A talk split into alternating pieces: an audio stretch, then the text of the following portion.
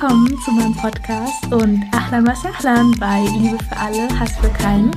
Ich bin Hannah Parwana Momand und freue mich, dass du dabei bist.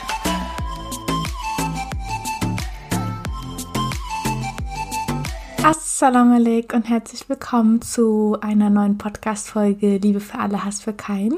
Schön, dass du da bist und dass wir heute über das Thema Radikalisierung und Extremismus weiter sprechen können. Ich habe ja in meiner letzten Podcast-Folge schon über den politischen Salafismus gesprochen und möchte heute auf die psychosozialen Aspekte von Radikalität und Extremismus eingehen. Also warum Menschen sich radikalisieren, welche Hintergründe das Ganze hat. Und ja, wenn man das Ganze weiß, dann kann man auch etwas dagegen tun, denn anstatt diese Menschen dann von vornherein zu verurteilen, weiß man die Hintergründe, warum dieser Mensch so handelt und kann dann Lösungsansätze finden.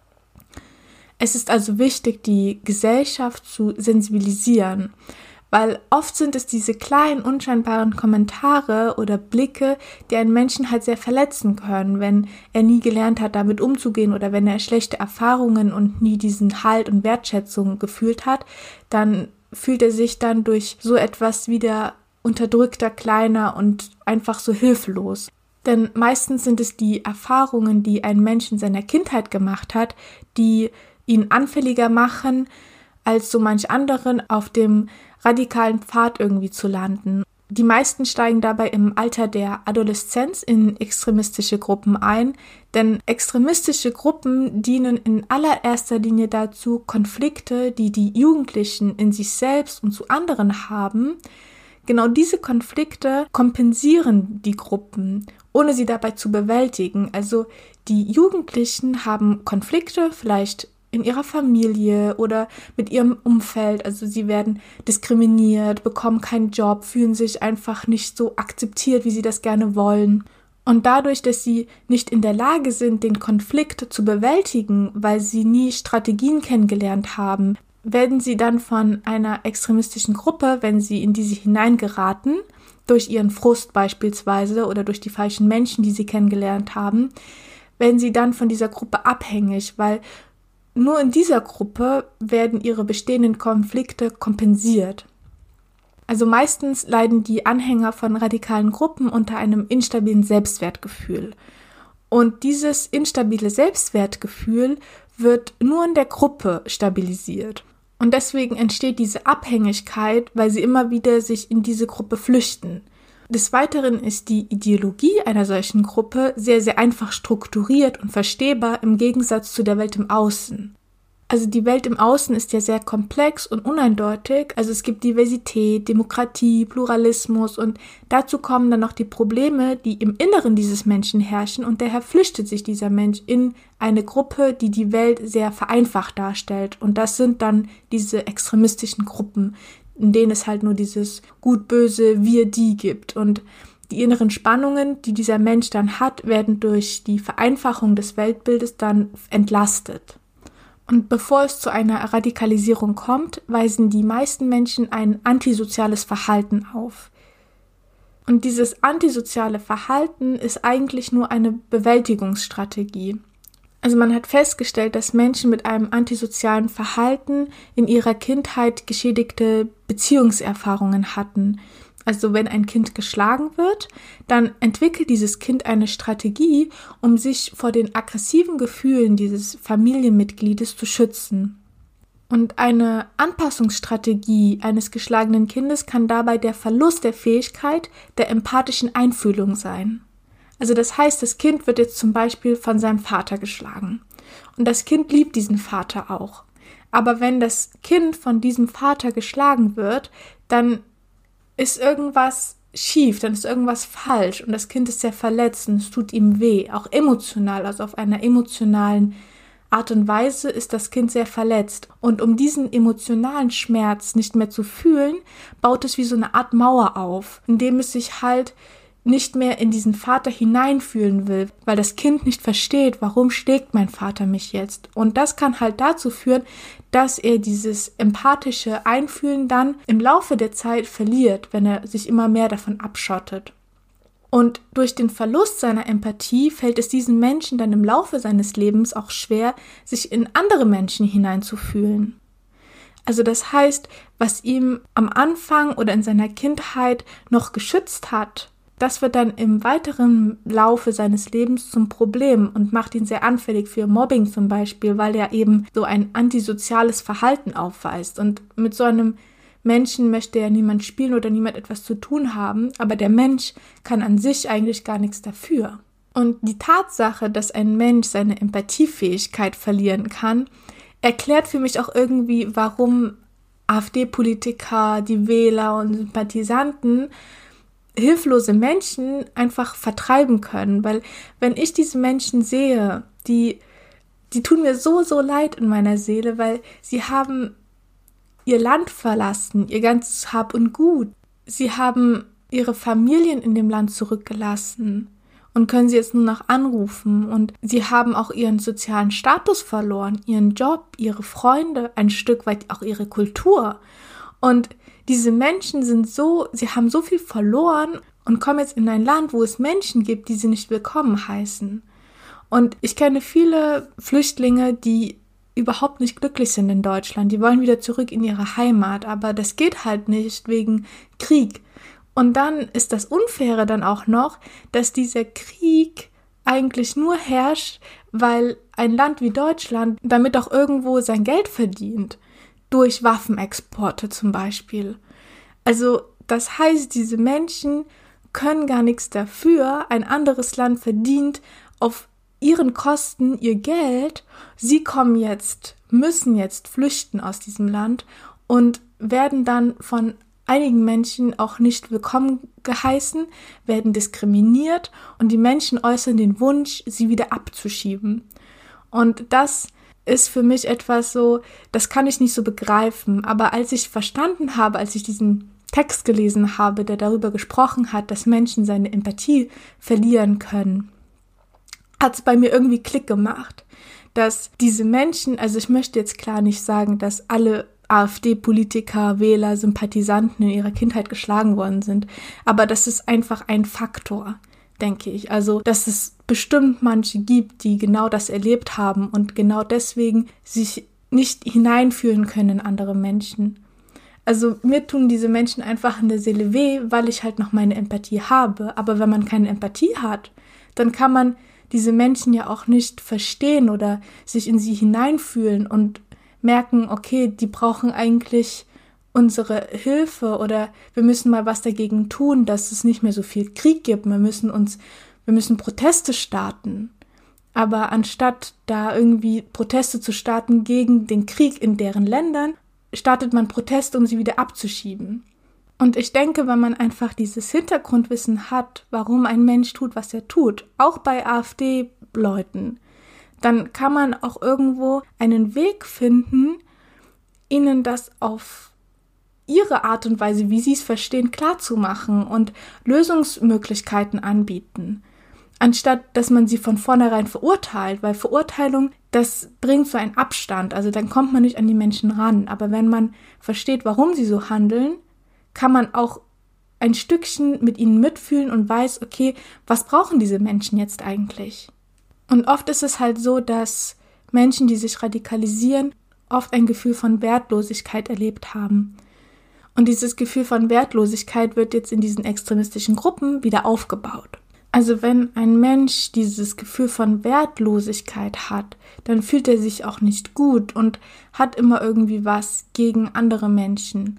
Und Handlungen, die in einer uneindeutigen Welt jetzt abgewertet werden, werden in der Gruppe aufgewertet und gelobt.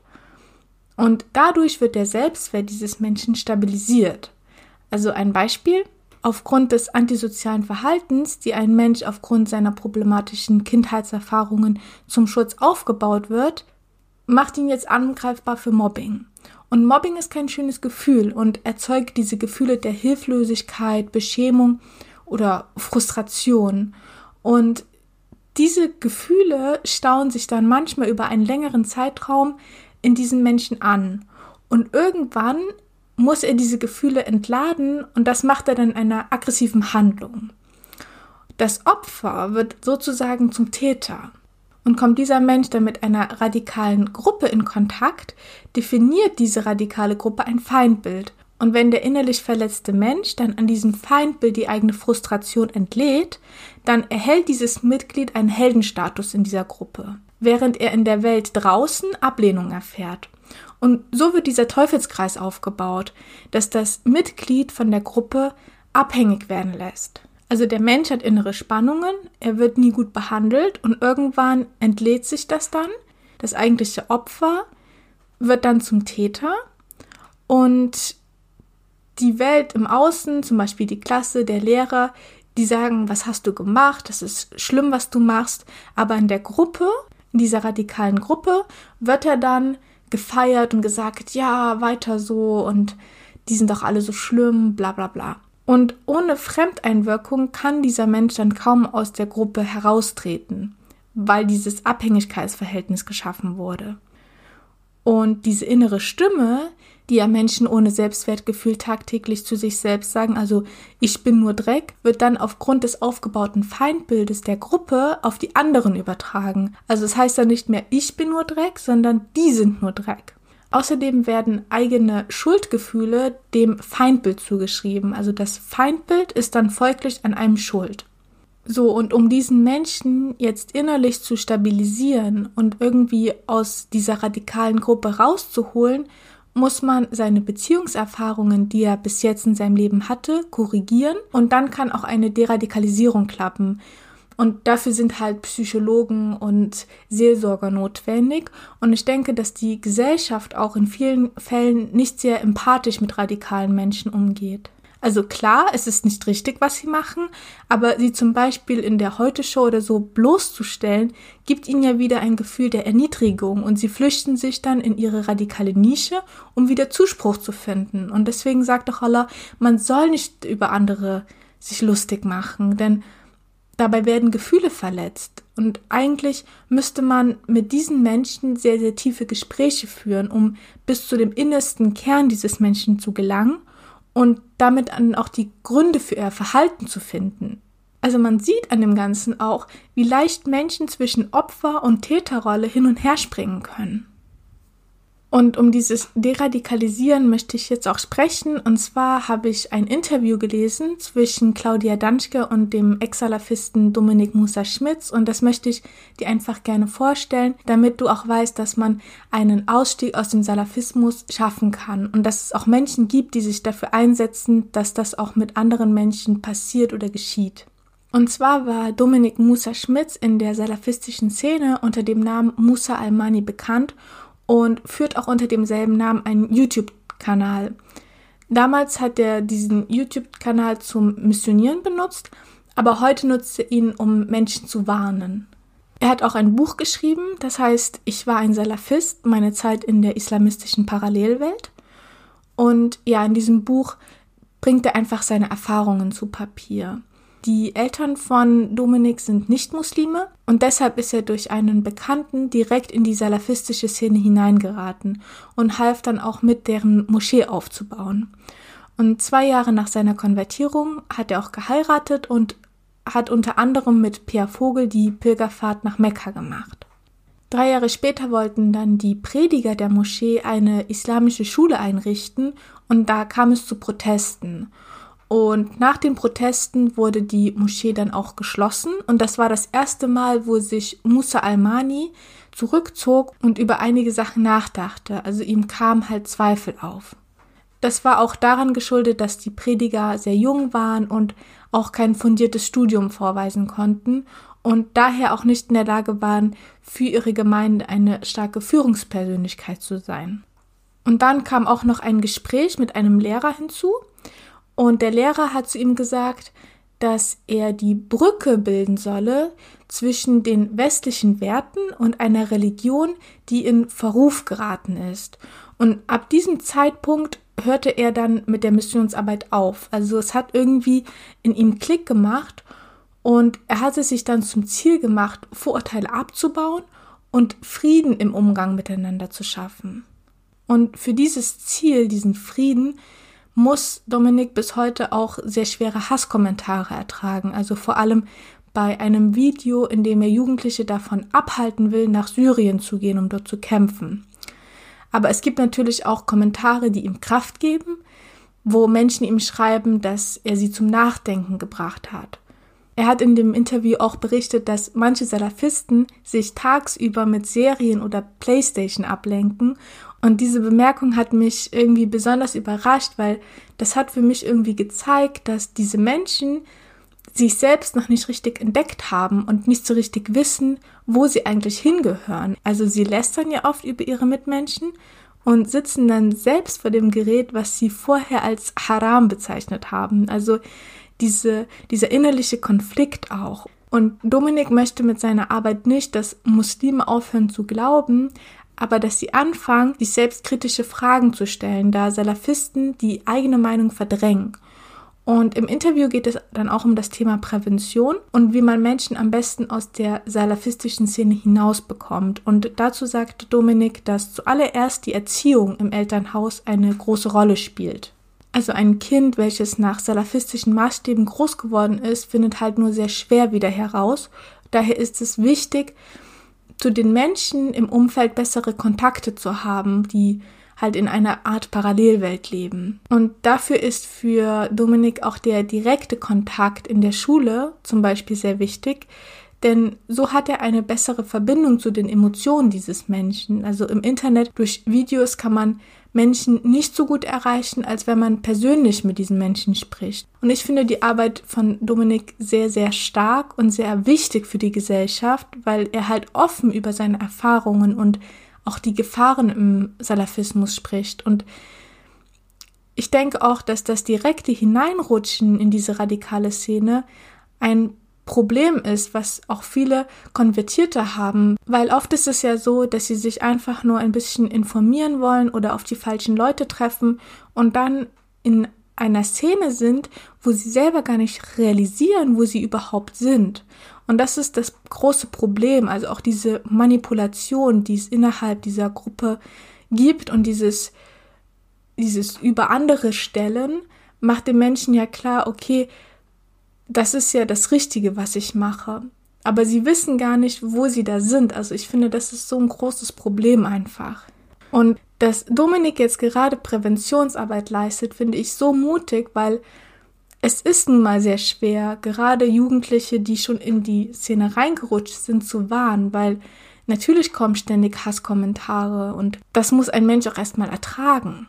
Und dann kommen ja auch noch so direkte Botschaften von Pierre Vogel zum Beispiel, die vor den Ansichten von Dominik warnen und in denen er ihn auch als Kafir bezeichnet. Also die Prediger versuchen irgendwie die Worte von Dominik so klein zu machen, runterzumachen, als ja einfach schlecht zu verurteilen.